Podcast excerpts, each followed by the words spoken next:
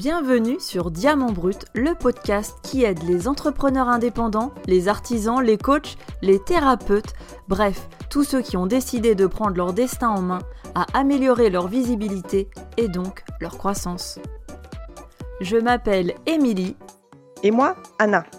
Nous avons 20 ans d'expérience en marketing et décryptons pour vous les techniques marketing utiles et faciles à mettre en œuvre pour vous. Nous avons été entrepreneurs indépendantes aussi, alors nous savons que vous êtes débordés. Donc promis, on va tout faire pour vous gagner du temps et des clients. Ok, allez. T'appuies sur le bouton C'est bon, ouais, ouais, ça enregistre. Ça enregistre, je revérifie, c'est bon. Nous sommes ravis de vous retrouver pour ce quatrième épisode de Diamant Brut. Cette fois, nous allons vous parler de votre marque, des éléments qui la constituent et de l'intérêt d'avoir une marque forte. Et promis, même si on aura quelques anecdotes sur les grandes marques, type Coca-Cola, nous allons vous parler de ce que vous, entrepreneurs et indépendants, vous pouvez faire pour construire et renforcer votre marque. Et les anecdotes sur Coca-Cola ou autres, bah vous pourrez toujours les replacer lors d'un déjeuner entre amis ou en famille. Donc c'est tout bénef. Et comme d'habitude, oui, au quatrième épisode, nous pouvons parler d'habitude. nous, ouais, nous vous proposerons une mise en pratique, donc surtout restez avec nous. Alors, on démarre. Anna, quel est le mot écrit le plus reconnu au monde? Euh, je sais pas moi, euh, SOS Presque, c'est ok. Mais quel est le deuxième mot le plus reconnu au monde? Euh, je sais pas moi, SOS Eh non, c'est Coca-Cola. C'est la plus forte marque au monde et c'est le deuxième mot le plus reconnu au monde. Petite anecdote à placer dans votre prochain déjeuner Voilà. dominical. Voilà, voilà. Et même si nous n'allons pas vous demander d'y mettre autant de moyens que Coca-Cola, c'est presque impossible, nous allons voir quelques techniques de renforcement de marque, quelques règles qui s'appliquent à nous tous, entrepreneurs et indépendants. Mais déjà, commençons par le commencement. Qu'est-ce qu'une marque? Une marque est composée de plusieurs éléments qui permettent de vous reconnaître parmi une foule d'autres entreprises. C'est votre ADN. On y retrouve notamment le nom, le logo, le slogan ou la tagline, cette petite phrase qui dit en quelques mots ce que vous faites et pour qui. On y retrouve aussi le ton que vous utilisez pour parler à vos clients et les codes couleurs que vous utilisez. Effectivement, vous devez voir votre marque comme une personne. En fait, elle doit être unique. De la même manière que les humains sont tous différents, ont une voix différente et s'habillent différemment, votre marque doit avoir sa propre personnalité. Alors vous allez me dire, plus facile à dire qu'à faire. Comment doit-on s'y prendre exactement? La première chose à faire est de revenir à votre pourquoi. Si ce n'est pas déjà fait, on vous invite à réécouter l'épisode 1 pour avoir la bonne trame pour définir la raison d'être de votre entreprise. Notez votre pourquoi sur une feuille de papier. Rien que cette petite phrase, votre pourquoi, va déjà vous donner le ton, la personnalité de votre marque. Prenons l'exemple de 47.7, qui est notre agence digitale. Je prends cet exemple car c'est un projet qui vient de démarrer, peut-être comme votre entreprise, et vous allez voir le procédé que l'on suit pour atteindre notre objectif de construction de marque. Le nom de votre société doit avoir du sens. Pour Anna et moi, il était important d'être ancré sur notre territoire d'origine, la Bretagne. On voulait aussi un nom qui soit facile à mémoriser, aussi bien pour les francophones que pour les anglophones, puisque nous avons l'expatriation dans la peau et que nous sommes amenés à bouger avec notre boîte sous le bras. Le nom devait aussi être court. Nous avons alors opté pour 47.7 qui fait partie des coordonnées GPS de la ville où je vis près de Lorient. Je vous synthétise en fait le procédé, mais en réalité, on a passé pas mal de temps à chercher le nom qui nous corresponde le mieux. Si vous êtes coach ou thérapeute, il vous suffira d'utiliser votre nom et de faire du personal branding. Voilà une étape de gagner. En tout cas, votre pourquoi, ce que vous voulez faire et pour qui vous le faites, ce sont deux éléments qui doivent venir au début, bien avant le choix du nom et de tous les autres éléments de marque. Dans sa version très courte, ce sera votre slogan, votre tagline, la petite phrase qui accompagne le logo pour donner des précisions à vos prospects ou clients sur ce que vous faites. Ensuite, on ne saute pas sur le logo tout de suite, même si ça en démange certains ou certaines, hein Émilie? On pense, on pense d'abord à son code couleur. Et oui, les couleurs ne sont pas utilisées n'importe comment, juste parce qu'on les trouve jolies. Et oui, par exemple, dans le domaine de la technologie ou du médical, on utilise beaucoup le bleu qui donne un sentiment de confiance. De la même manière, les produits bio s'orientent beaucoup vers le vert. On utilise le rouge pour signifier la passion, mais attention, aussi l'interdit. Donc veillez à bien l'utiliser, mais c'est une couleur qui se voit de loin et ce n'est pas pour rien que Coca-Cola, Nintendo ou YouTube l'utilisent. Avec Anna, nous sommes deux filles plutôt dynamiques, euh, oui, plutôt, oui. Nous sommes créatives aussi et on veut que nos clients ou prospects sentent cette joie, cette philosophie à travers notre design. Ils doivent se dire elles sont à fond et vont m'aider à faire avancer ma marque dans la joie et la bonne humeur tout en étant créative. On a donc décidé d'utiliser non pas le bleu comme toutes les marques qui créent des sites internet, mais le jaune. On vous invite donc à regarder ce que les couleurs représentent et à définir votre couleur principale en connaissance de cause. Vous pouvez aller jusqu'à deux couleurs, une couleur principale et une couleur secondaire, mais pas tellement plus. On peut par contre utiliser des couleurs neutres comme le noir, le blanc et le gris pour compléter. Pensez aussi à concevoir une palette de couleurs assorties que vous pourrez décliner sur votre site web par exemple.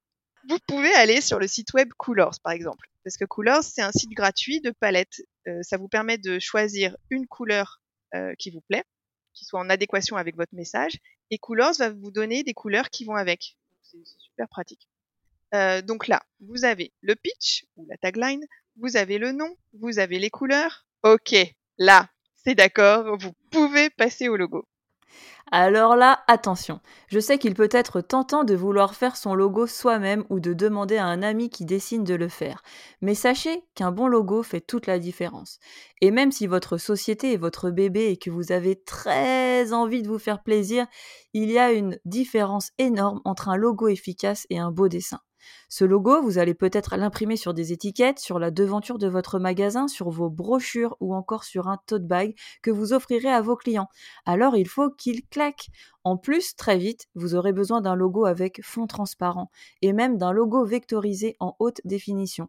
Alors à moins de maîtriser Illustrator, le mieux est encore de se faire aider par un professionnel qui bien souvent vous aidera en plus à décliner votre logo pour Facebook, Instagram, votre papier en tête ou encore votre carte de visite. Ce qui est à faire de votre côté, c'est de bien bien préparer votre réunion avec le graphiste en lui fournissant votre pitch, votre pourquoi, votre slogan, enfin tout l'univers qui compose votre marque. Et comme ça, le graphiste pourra réaliser un logo à la hauteur de votre ambition et surtout en adéquation parfaite avec votre marque. C'est un gros boulot de préparation qui est très très important. Et oui, je te rejoins complètement. Pour 47.7, nous savions que nous voulions aider les indépendants, les artisans, et pour nous, vous êtes des pépites. Oui, moi j'aime bien dire que vous avez de l'or dans les mains. Exactement. Et nous nous sommes dit que finalement, notre volonté était de trouver ces pépites, ces diamants bruts, d'où le nom du podcast, et de les aider avec leur stratégie digitale et leur marketing au sens large pour en faire de vrais petits bijoux. Il ne nous a donc pas fallu longtemps pour remplacer le point de 47.7 par un diamant. Et en plus, tout le monde le sait, Diamonds are a girl's best friend. Et là, je suis super contente que ce soit Émilie qui chante cette fois. Eh, c'est cadeau. Voilà. Et si vous n'avez pas un graphiste là tout de suite sous la main, vous pouvez, pour du provisoire, hein, avant que Émilie euh, nous fasse une crise, vous pouvez réaliser vous-même une première version de logo avec Google Drawings, un outil gratuit de Google Drive et qui a l'avantage de vous laisser enregistrer l'image au format PNG, donc sur fond transparent. Pour du provisoire, hein, on ne veut pas une syncope d'Émilie tout de suite, pour du provisoire, euh, ça peut être vraiment pratique en fond transparent. Ensuite, n'oubliez pas d'avoir une version monochrome, noire ou blanche. Faites le test.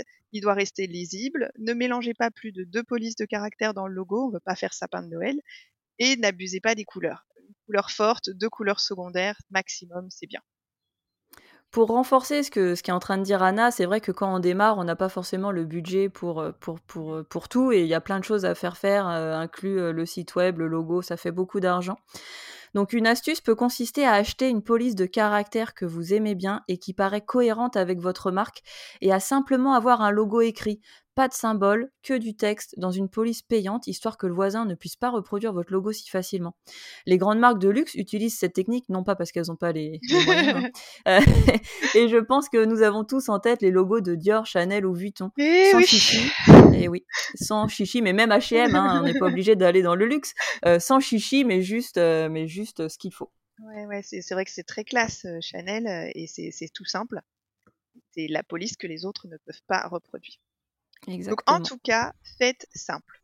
Parce que si vous utilisez peu de couleurs, peu de mots, vous arriverez plus facilement à les répéter partout. Et ça, c'est vraiment important d'être cohérent partout, partout. Un exemple, pendant les cinq années où j'étais prof de salsa, en Chine puis au Vietnam, on m'appelait Anna Salsa. Mon logo était un rond avec un petit rond au milieu pour faire comme un disque vinyle. Et c'est super simple et c'était facile à reproduire sur mon site web, mais aussi sur les t-shirts de mes élèves. Et j'utilisais un rouge foncé et un blanc pur. Voilà, deux seules couleurs, que ce soit pour mon site, pour les t-shirts, plus simple. Voilà. vous avez votre pitch, votre nom, vos couleurs, votre logo. Et ensuite, Ensuite, on va décliner tout ça sur son site internet, sur ses réseaux sociaux, en s'imposant une charte graphique. Alors la charte graphique, c'est ce qui définit comment le logo va être utilisé, dans quelles circonstances, quelles polices de caractères représenteront la marque, et on s'y tient. Ce n'est pas un jour je mets un titre en police Arial et le lendemain je me lâche avec la police Times New Roman. se lâcher avec la Times New Roman. Oh là là, comme tu y vas, Émilie. eh oui, oui, non, mais je, je ne m'interdis rien. Et on va garder, on va essayer de garder le même filtre photo sur les réseaux sociaux aussi. C'est grâce à cette constance que votre marque sera mémorisée. Enfin, il va falloir définir un dernier élément crucial, c'est le ton de votre marque. Je m'explique. On vous a bien dit au début que la marque était comme une personne. Les personnes que vous connaissez s'expriment de manière différente. Certaines sont plus décontractées, d'autres sont plus formelles. Comment sera alors votre marque De quelle manière va-t-elle parler aux clients? Eh bien, cela va dépendre de la proximité que vous voulez donner et puis aussi de votre cœur de métier. Certains feront le choix du tutoiement, par exemple un fabricant de skateboard qui a envie de donner un côté cool à son business, et d'autres opteront pour le vouvoiement. Par exemple, si je suis un cabinet d'audit, parce que ça montre le côté sérieux que les prospects attendent de mon métier. Une fois choisi le tu ou le vous, il faudra se demander si l'on veut imposer une distance avec son lectorat ou au contraire si l'on veut de la proximité. Veut-on ajouter une dose d'humour? Avec 47.7, mmh.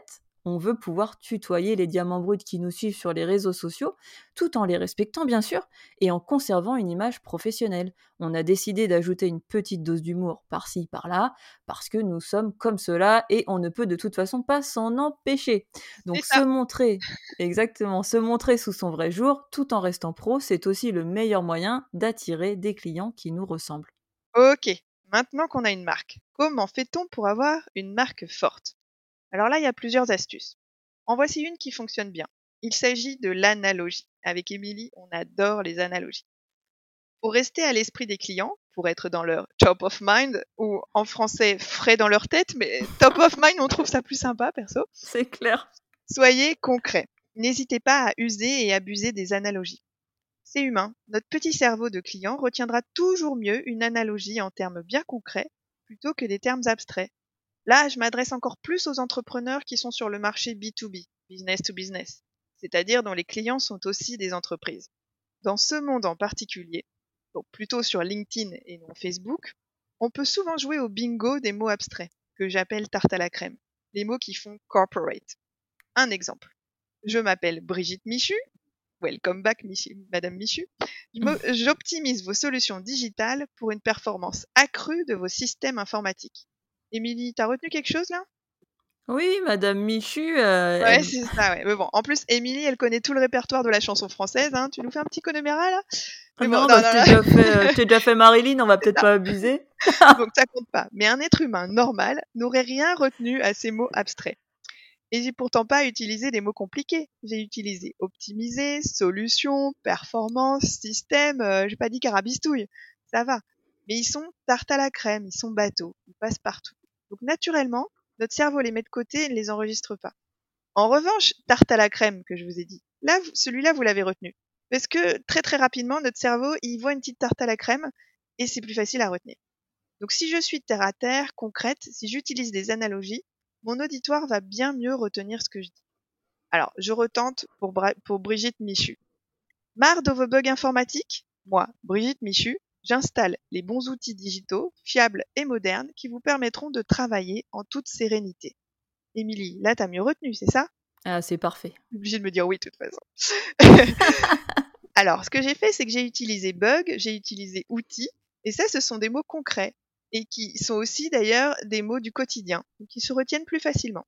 Et j'avoue, j'avoue, j'ai aussi un petit peu utilisé une autre technique qui marche super bien et dont il faut carrément abuser en tant qu'entrepreneur.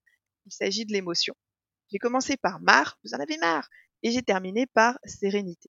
Donc j'ai parlé d'agacement et j'ai vendu de la détente. Et ça, normalement, l'émotion, ça marche pas mal. On pourra vous en parler dans un prochain épisode. Il y a de belles anecdotes à placer dans vos futurs déjeuners dominicaux sur la viralité et l'importance de l'émotion pour rendre un message viral. Merci Anna. Donc euh, voilà, nous arrivons à la fin de ce quatrième épisode et c'est donc à vous de jouer avec notre mise en application. Si ce n'est pas déjà fait, rejoignez-nous sur notre groupe Facebook entrepreneur indépendant, auditeur de diamants brut, pépite en devenir, tout un programme. De toute façon, on vous met le lien dans les notes de l'épisode. Et proposez-nous la carte d'identité de votre marque. Dans cette carte d'identité, il doit y avoir votre pitch, votre pourquoi, votre slogan ou tagline, votre nom, votre logo et vos couleurs. Et oui, n'hésitez pas. Nous, nous vous donnerons notre avis et nos conseils. N'hésitez pas non plus à nous poser des questions sur ce groupe, il est fait pour vous, vous pouvez nous parler de tout intéresse euh, et, on sera ravis de vous répondre. À vous la parole. Et n'oubliez pas de vous abonner et de nous laisser une note de 5 étoiles si cet épisode vous a plu. Cela nous permet de nous faire connaître et donc d'aider le plus d'indépendants et d'artisans possible. Merci encore pour votre aide. À très bientôt. Salut Anna. Salut, à bientôt.